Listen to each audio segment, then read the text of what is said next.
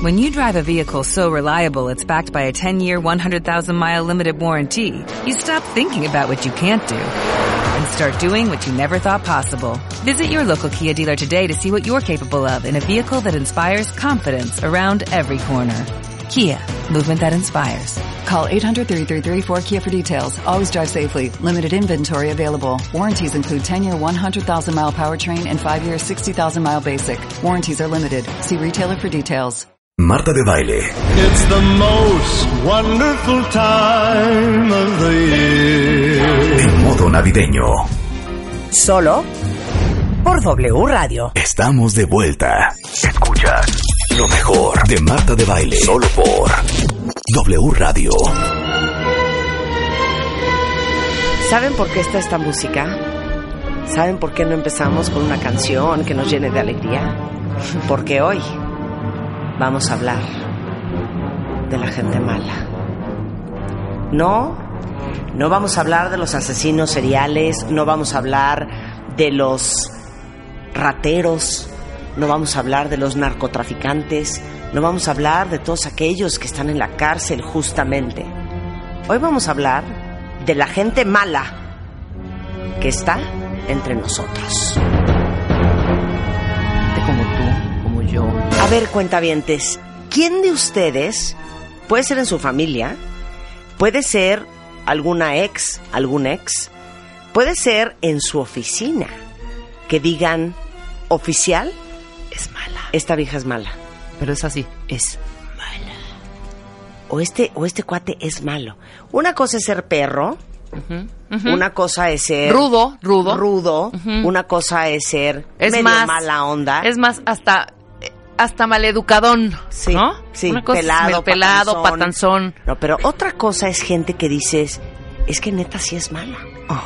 Feggy Ostrowski, neuropsicóloga, profesora e investigadora de la UNAM, que ha entrevistado a cientos de criminales, psicópatas, narcisistas, maquiavélicos, que escribió el libro Mentes Criminales, está hoy en el estudio.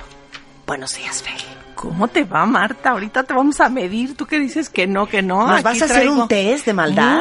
varios, Yo- varios test. Yo creo para que, se todos tenemos una parte mala. A ver, pero a ver.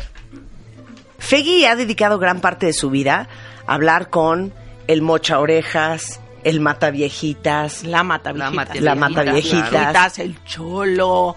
No, bueno, tengo una colección de gente realmente peligrosa, ¿no?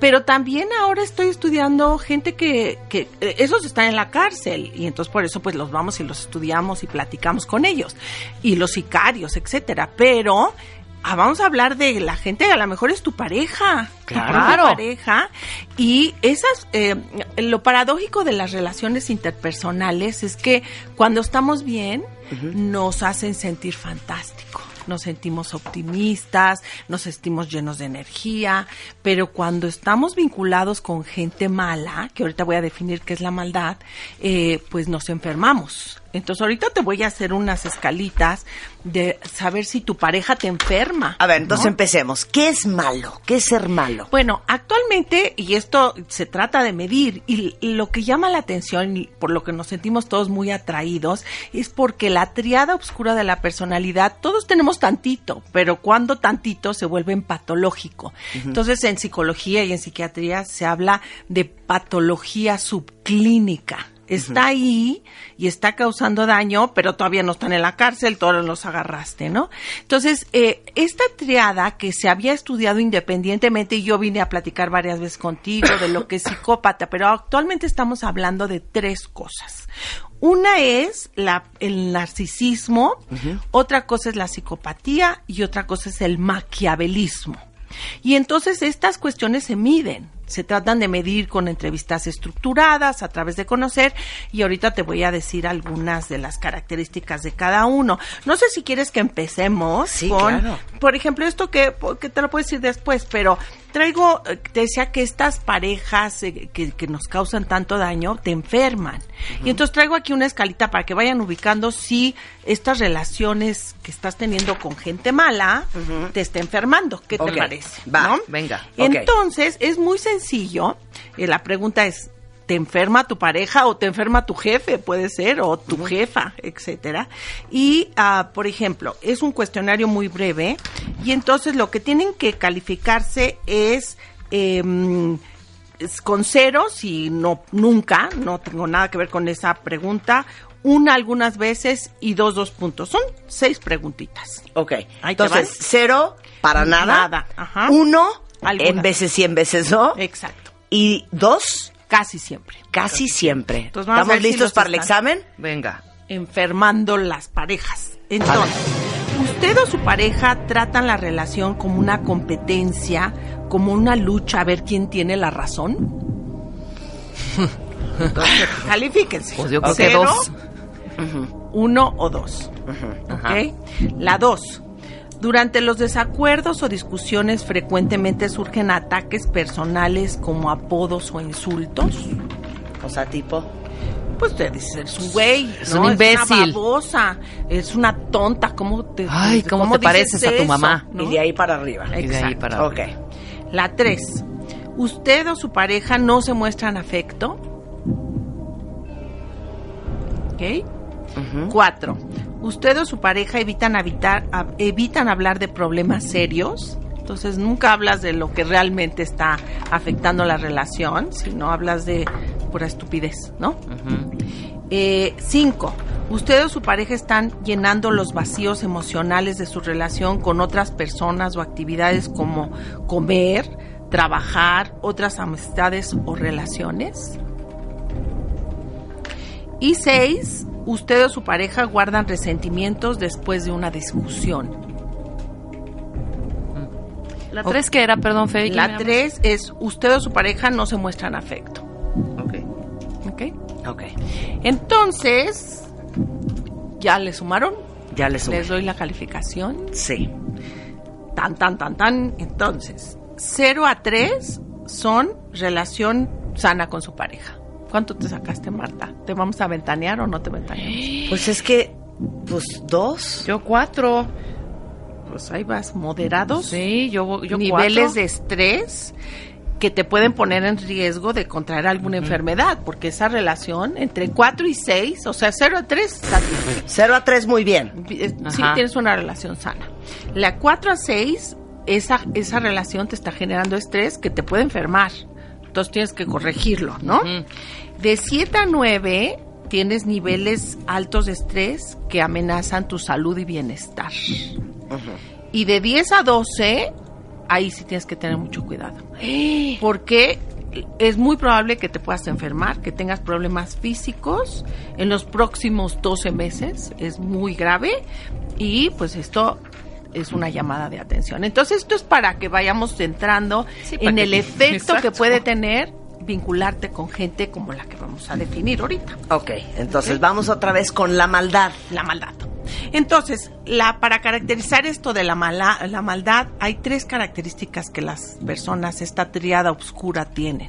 Uno es entonces el narcisismo, otro es la psicopatía y otro es el maquiavelismo. Entonces, a ver, ahora te lo voy a platicar, que son... Ok, ¿qué es una persona narcisista? Ok. Las narcisistas son aquellos que viven enamorados de sí mismos, digamos, con un alto grado de vanidad que está basado en su propia imagen o su propio ego, ¿no? Eh, ¿De dónde viene? Es muy interesante porque viene del griego, de Narciso, que era un, en la mitología griega, era un hombre que estaba enamorado, que era guapérrimo y estaba enamorado de su propia imagen. Y entonces todas las ninfas la lo rodeaban y lo querían, pero él como se quería solo a él mismo, pues no quería a los demás. Eso es muy importante porque hay un narcisismo sano y un Claro, narcisismo todos tenemos un poco de narcisismo. Exacto, y este sería el narcisismo sano, pero ahorita digo los factores protectores del narcisismo.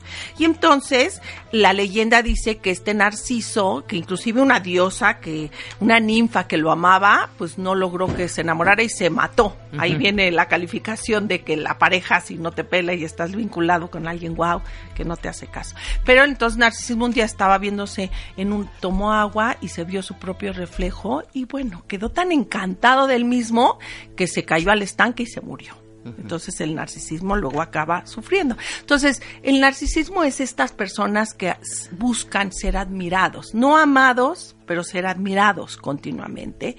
y que todo gira alrededor de ellos presentarse, ellos lucirse, pero el narcisismo que te protege, el sano, es cuando tú tienes empatía hacia los demás. O sea, sí quiero ser admirado, tengo mucho que ofrecer, aquí estoy, hazme caso, ¿no? Pero me importa como lo que tú sientes. Claro. Entonces, eh, ahorita que vamos a votar y que vamos a... O sea, pero la gente mala es Narcisismo una es un combinación de estas tres cosas. Es las tres. Eh, Son las tres, Las tres imagínense. extremos. Ahora combinen el narcisismo que les acabamos de explicar con la psicopatía. Y, explica la y psicopatía. la psicopatía y el maquiavelismo. Si quieres, empiezo con lo que es maquiavélico. Ok.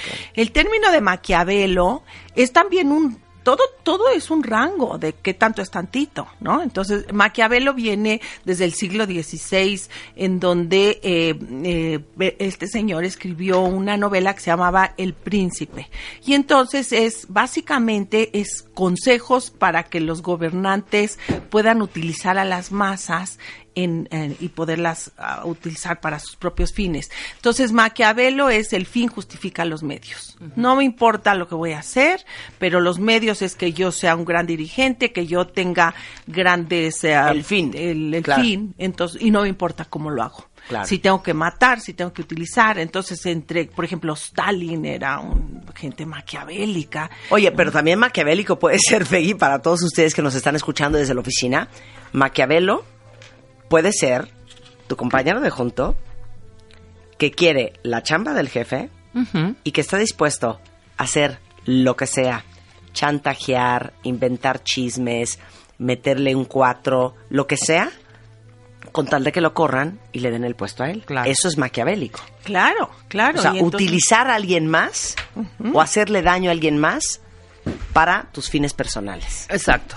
Exacto, entonces imagínate mezclado el narciso con maquiavelismo, vamos a ir sumando puntos a estas escalas para que realmente pues entendamos y que la gente califique, ¿no? Yo me acuerdo un día que hice un programa, creo que contigo y que que hablamos de psicopatía, que ahorita hablamos de psicopatía, y la gente hablaba y decía, es que yo ya le hice las pruebas al jefe de finanzas y es un psicópata, ¿no?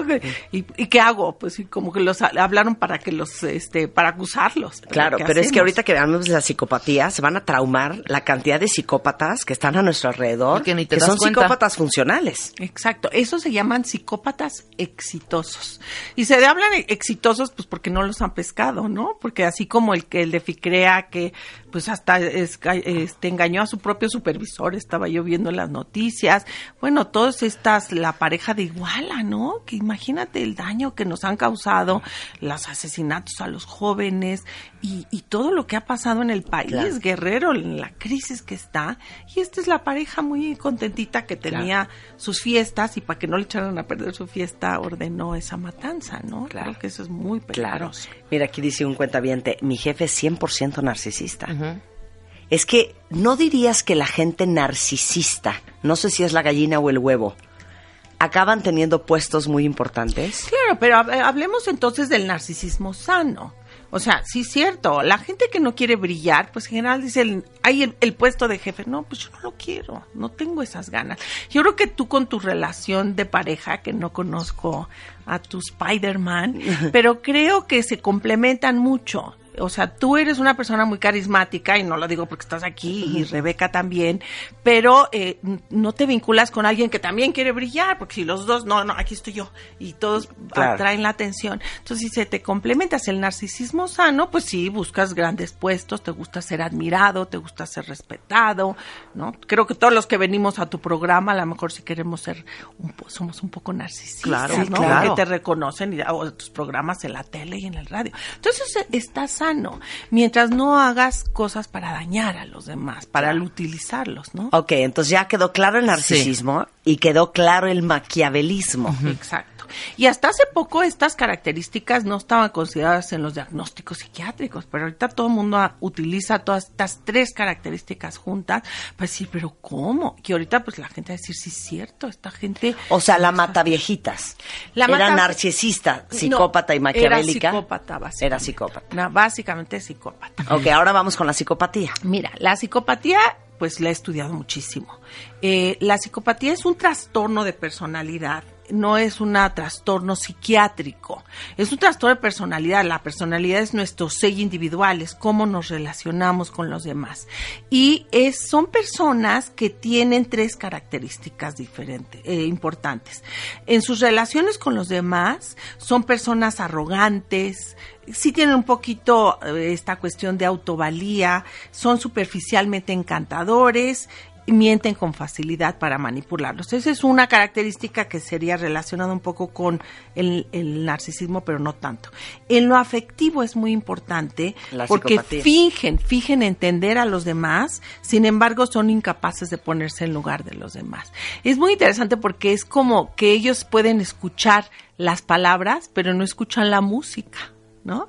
O sea, son tan hábiles en pescarte en empatía, que un día hacemos un programa de empatía. La empatía es, hay empatía cognitiva, en decir, sí, oye, híjoles, te diste un trancazo en la pierna, ¿cómo te debe de doler? Es que entiendo a nivel cognitivo, pero la empatía afectiva es que le ves a alguien el moretón en el dedo y dices, híjoles, me dolió el dedo chiquito por el trancazo que se dieron. Esa empatía cognitiva está hecho en nuestro cerebro para sentirla, pero en estas gentes, estas gentes no la tienen. La pagan en mis mediciones que hago estudios del cerebro y de resonancia magnética, las áreas que manejan la empatía cognitiva no se prenden. Entonces, o sea, el psicópata no es que no quiera que le importe, es que no puede importarle porque a nivel cerebral sí funcionan los cerebros diferentes. eh, personas muy diferentes, ¿no? En la parte funcional y también estructural. También hay áreas que están como más chiquitas y que no se prenden cuando ven miedo, no Claro. tienen miedo. Eso es algo impresionante, ¿no? Creo que eh, cuando yo entrevistaba a estos psicópatas que son, pues, gente del narcotráfico y sicarios, no tienen nada de miedo. Tú tienes miedo en general porque no te sale tu programa. Un día te está oyendo y está diciendo, es que yo todo el tiempo vivo angustiada porque si sirven el helado me preocupo por qué sirvieron el helado En en, ese el, vasito. en ese vasito y no en el grande. O sea, somos muy neuróticos y entonces no estamos felices. Eso les vale cacahuate. El vasito, no vasito, si mato, si me van a agarrar o no me van a agarrar.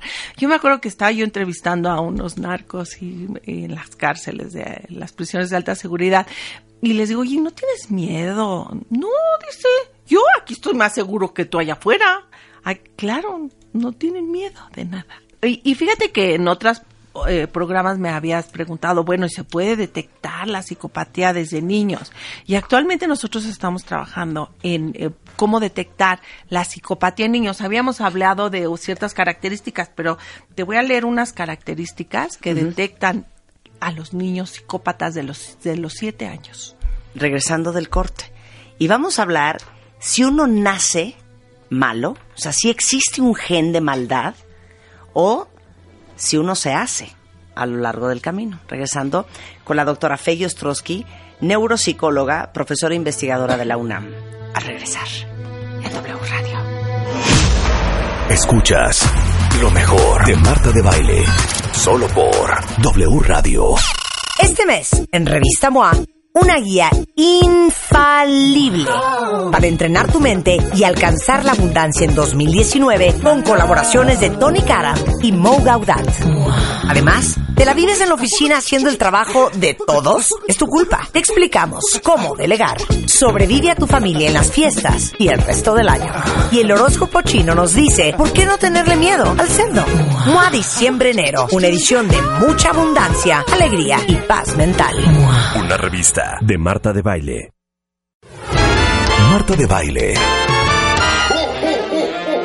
En modo navideño. Estamos de vuelta. W. Lo mejor. Lo mejor. De Marta de Baile. Solo por W Radio. Ahorita estamos hablando con la doctora Fey Ostrowski, que es neuropsicóloga, profesora investigadora de la UNAM, eh, autora del libro Mentes Criminales, estudios de cómo se genera el juicio moral.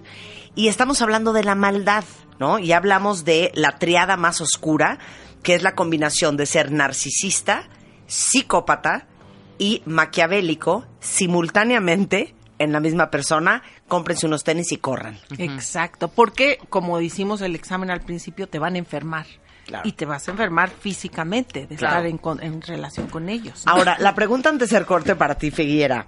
¿Uno nace malo? O sea, ¿existe un gen del mal? ¿O naciste puro, santo y casto y te fuiste descomponiendo?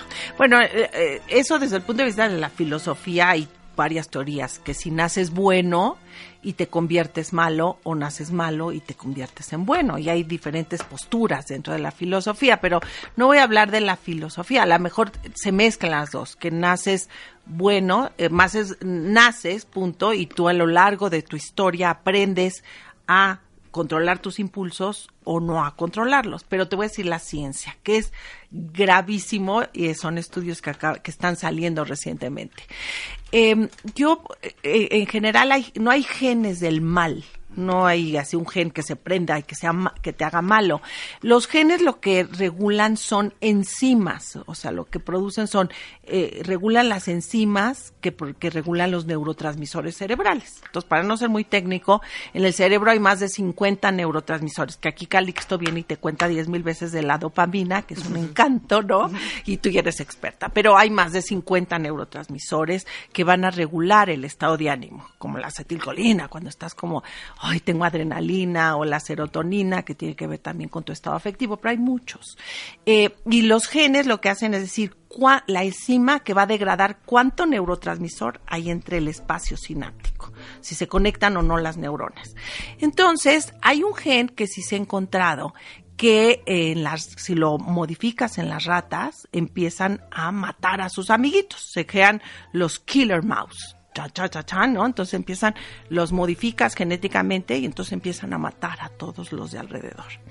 Lo que es muy interesante que se ha encontrado es que si tú pones ratas, ratones jóvenes bajo estrés, ¿qué quiere decir? Les pones, por ejemplo, que los metas en el agua o les pones el olor a, a- un zorro que es un predador, cuando están jovencitos nada más, eh, esos ratones jóvenes los como que sensibilizas el sistema, prendes los genes y entonces los ratones jóvenes cuando hacen que se reproduzcan con las ratas hembras empiezan a morderlas, a montarlas, las violan, les hacen cosas terribles, ¿no? Y eso no lo aprendieron, no, no vieron al papá ratón para imitarlos. Se les prendió ese gen de estrés y están hiperactivados y esas ratas hembras son, se vuelven sumisas, deprimidas, etcétera. Ahorita te digo porque es tan grave lo que te estoy contando. Y entonces luego agarran y ya los quitan y tienen esos, tienen sus críos, esos ratones. Tres generaciones de esos ratones que fueron estimulados y estresados son igual que el papá, sin que hubieran visto nada. O sea, la violencia prendió esos genes o ciertas conductas en, de aprendizaje y se repite la violencia tres generaciones. Eso es muy grave, ¿no? Miren, Muy a grave. pesar de no haberlo visto, ahora imagínense en el ser humano, que me imagino Exacto. que para allá vas a ver. Exacto. Entonces, eh, en el ser humano pasa mucho lo mismo. Yo he estudiado ahorita mucho la violencia intrafamiliar. O sea, la violencia puede ser físico o psicológica. Tú me preguntabas de la mataviejitas. La mataviejitas, pues es producto de una señora muy pobre que en Pachuca tiene una hija y cuando nace Juana, pues este Juana Barraza Samperio, que es la mata viejitas, el marido la abandona. Entonces ella odia a esta niña que representa el, el abandono del- de su amor. de su amor, y entonces la odia y la agrede verbalmente. Y a los 12 años eh, la intercambia por tres cervezas y unos con unos señores y esas noches estos señores la amarran con cuerdas, la violan y producto de esa violación tiene un hijo a los 13 años. Entonces, esa es la historia de la matavijitas. O sea, nació y probablemente tenía algún gen que se prendió por la historia de abuso psicológico, luego físico, y entonces luego se dedica, porque los asesinos seriales son fascinantes porque matan algo de ellos mismos cuando están matando, ¿no? Escogen a matar. Entonces, Juana eh, escogió matar a las, a su mamá en esas viejitas. Eh, otros, eh, como Garavito, que es un asesino que ha matado más de 300 niños en Colombia, mataban niños, otros matan prostitutas, etcétera. Entonces matas algo de ti mismo, es Por eso Qué es fascinante interesante. los asesinos seriales, ¿no? Entonces tienen fantasías acerca de cómo lo van a matar y no es que un día digan, ¿qué hora voy a matar viejitas? No es así, sino hay un estrés O sea, en la su mata vida viejita se estaba matando a su, mamá, muchas veces, a la humillación, a las viejitas que lo humillaban. Porque hubo viejitas que se salvaron de la mata viejita. Pero, pero las que lo humillaban, las decían, híjoles, no sirves para nada, a esas las mataba. ¿No? Pero bueno, entonces lo que es interesante que tu pregunta me dices, ¿nacen o se hacen? En el ser humano también están esos genes, pero para que se prendan los genes, al igual que en la rata, tienes que tener historias de abuso. Porque el abuso eh, lo que hace es generar mucho estrés. El estrés pues genera que se haya... El estrés puede ser bueno porque te genera cortisol para que te defiendas del peligro, pero si hay mucho estrés va a dañar el sistema y prende genes. Entonces naces y te haces también. Puedes tener el gen, pero que no se prendió y entonces ahí estás afuera y ahí vas... Claro, por eso muchas veces, cuentavientes, no han pensado, es que yo podría ser una perra. Desgraciada, espantosa, Claro, pero no no, lo hago. Claro, pero no lo ajá, haces. factores que te protegen, ¿no? Pero en el momento, por ejemplo, les voy a poner un, un- un ejemplo muy estúpido. ¿Nunca les ha pasado que están en el tráfico y que de repente están estresados, como dice Feggy, y están con, con el cerebro prendido y están así de... Y de repente se te atraviesa un coche y no te deja pasar. Y que dices, si yo trajera Un bat. ahorita un cuerno de chivo, Un bat. ¿Un bat? Así que un bat. me bajo del coche Y le rompas el parabrisas. le rompo el parabrisas y le rompo la cara. Sí. Pero hay algo que, Que te, te detiene a hacerlo. Pero Bueno, que dices así, de que nadie te va a cachar, no, no va a haber bronca, no te van a meter a la cárcel, eh, nadie te va a juzgar. ¿Te bajas y lo trompeas? Sí te bajas y lo trompeas. Y hay gente que sí lo hace. Yo tenía un paciente que me dijo, yo traigo en, el, en mi coche un bat. Y, y me bajo y los agarro batados. Dije, dije, ¿por dónde anda? Para que no me crucen su Sí, camino. claro, claro, claro. Él no se inhibía, ¿no? Por eso era paciente. Ahora O sea, nosotros- el- el- a lo que voy es que todos potencialmente En podríamos grados. hacerlo. En Eso habla un poquito grados, del claro. control de tus impulsos, ¿no? Porque eso sería alguien impulsivo que en sus eh, no, no se están regulando sus impulsos agresivos y entonces te bajas así con eso. Tú tienes corteza prefrontal que está inhibiendo tus impulsos Claro. agresivos y dices, no, no me voy a, porque además me van a matar, ¿no? Me va a sacar, yo le hago batazos, pero este a lo mejor me mata y entonces eso te inhibe, ¿no? Claro. Bueno, luego entonces, ¿quieren saber ustedes qué tanto tienen esta triada oscura en su ser? Doctora. Ahí va. Doctora. Entonces, necesitamos calificar.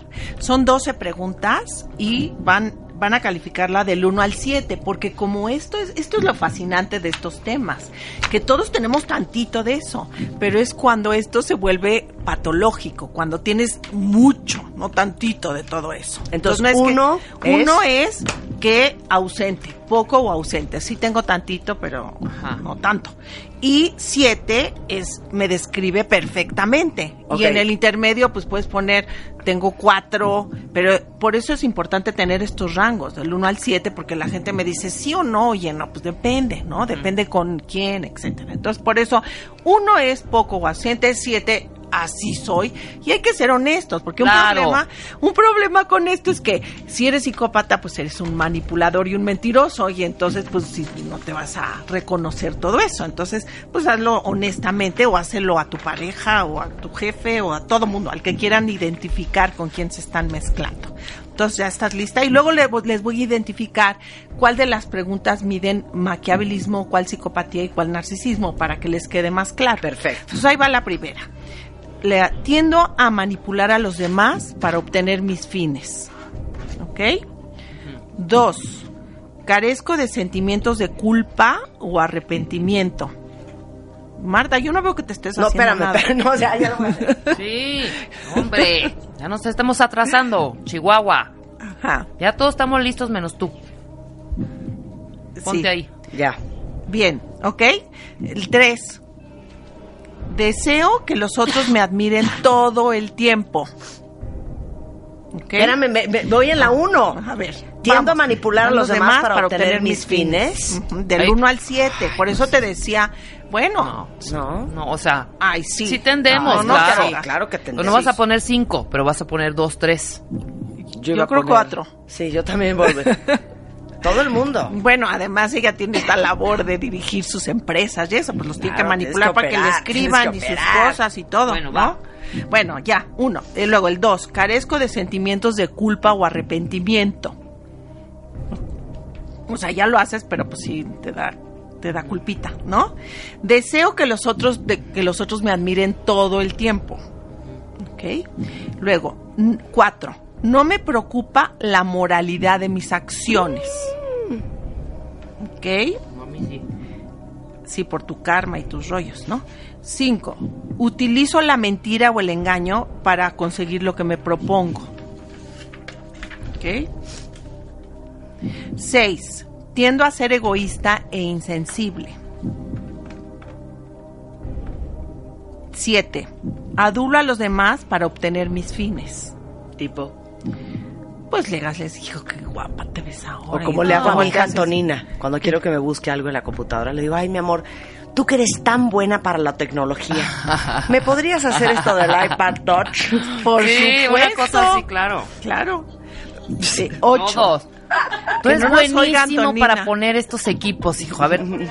Ajá. Está para poner acentos. Escríbete este texto, este memo. 8. Busco prestigio y o estatus continuamente. 9. Tiendo a ser cínico. 10. Honestidad, dijo la Sí. doctora, ¿eh? Honestidad. Eh, tú si eres- nos vamos a mentir unos a otros, entonces ya no hago estos programas. Tú eres la que se va a ventanear. Tú, Yo- sí, yo estoy- tú- yo estoy tú los muy cuentavienta- honesta, ¿eh? Los cuentavientes. No, ahorita me lo mandan por Twitter. Ahorita me lo mandan por Twitter. El 10. Tiendo a explotar a los demás para mis propias ganancias. 11. Tiendo a esperar favores y atención especial de los demás. Y 12. Deseo que los demás me presten atención continua. Entonces, vamos a ver. La suma. Empezamos la suma. ¿Nos vas a decir, Rebeca, antes de que yo te diga si eres o no? o- o, te digo primero? No, te decimos nuestros números. Ajá. Espérense, espérense. Está sume y sume, Marta, ¿eh? Más cinco que llevábamos. Yo fui honesta, ¿eh? Yo también. Ay, si ahora resulta. Sí, güey. Una santa paloma. La. Madre Santa Teresa. Paloma. ¿Tu calificación, Rebeca? Mi, el mía 27. 27, Perfecto. Perfecto. Mi calificación, Sí. 37. Su calificación, cuentavientes, me la van mandando por Twitter ahorita.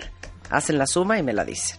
Te escuchamos, Feggy. A ver, las personas con, con- que tienen poco de estas características, que están como el resto de la población, puntúan entre 33 a 39. O sea, Estás bien, el Marta. promedio Estoy es 36. Tiendo a manipular a los demás, me puse cuatro.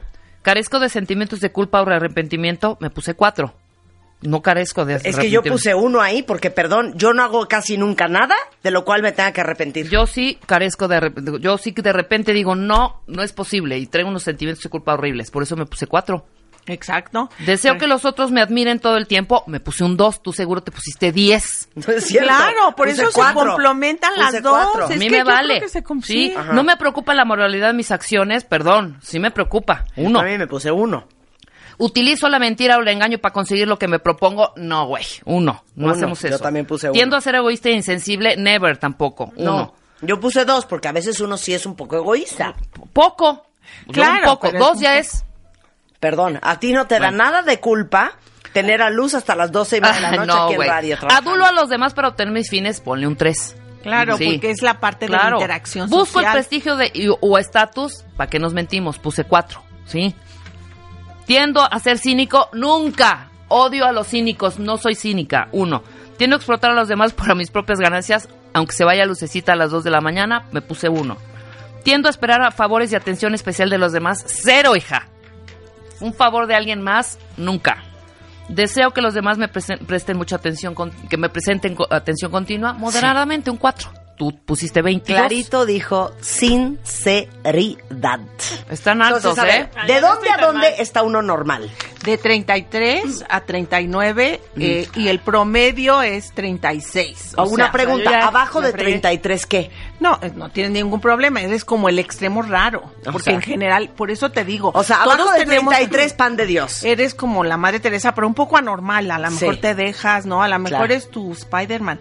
Bueno, yo ni lo conozco se lo voy al a hacer pobre, mañana, ¿no? se lo voy a hacer Pero mañana. este Entonces es como llegar bien bueno, ¿no? bajito. Es muy bueno. Es muy bueno. Entonces, de 33 a 39, normal. Normal. Normal. Normal. 36 es el promedio de es como la altura. Ok. El promedio de la altura es unos 36. 70 en México. Sí. Bueno, excepto tú que no tienes, pero un 30 y- es unos 70. Pero las que tienen 1.90 pues ya están muy alto y las que tienen unos 70 son no, unos 50 son las 53, chaparritas claro, y ese claro. es el rollo, ¿no? Ok, entonces hasta 39. Hasta normal. 39. Si tienes más de 45, hay que alejarse de esa persona. No tengo más de 45. Háganlo con honestidad y hagan su sumita. Y si están arriba de 45, Háblenle a Feggy ya.